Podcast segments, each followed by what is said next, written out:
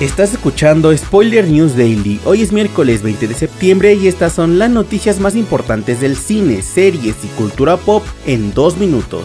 Este podcast es presentado por Saw 10, el juego del miedo, que podrás ver solo en cines a partir del 27 de septiembre.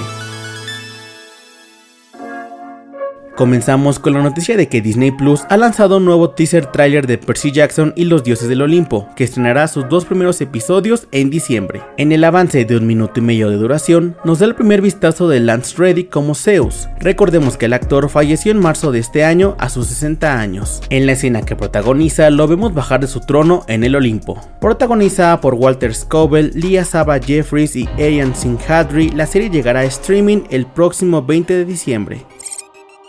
En otras noticias, el Continental del mundo de John Wick podría tener una segunda temporada, de acuerdo con la productora ejecutiva Erika Lee. En una entrevista, Lee comentó que las conversaciones acerca de una posible continuación ya comenzaron, y agregó que definitivamente hay más historia que contar y que el equipo detrás de la serie tiene esperanzas de una segunda temporada. Su estreno en Prime Video está programado para el próximo 22 de septiembre.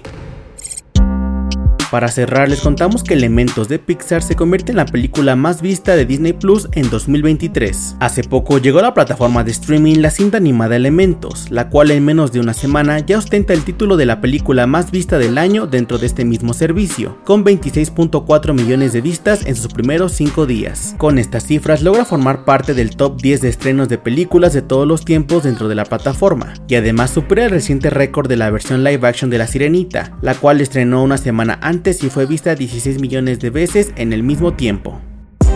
Esto fue todo por hoy. Recuerda que So 10, el juego del miedo, tiene su preestreno solo en cines el próximo 27 de septiembre. Si te gusta nuestro podcast, suscríbete donde lo estés escuchando, califícalo y recomiéndanos. Yo soy Mike Estopa y Spoiler News Daily es una producción de Spoiler Time y Posta. Hasta mañana.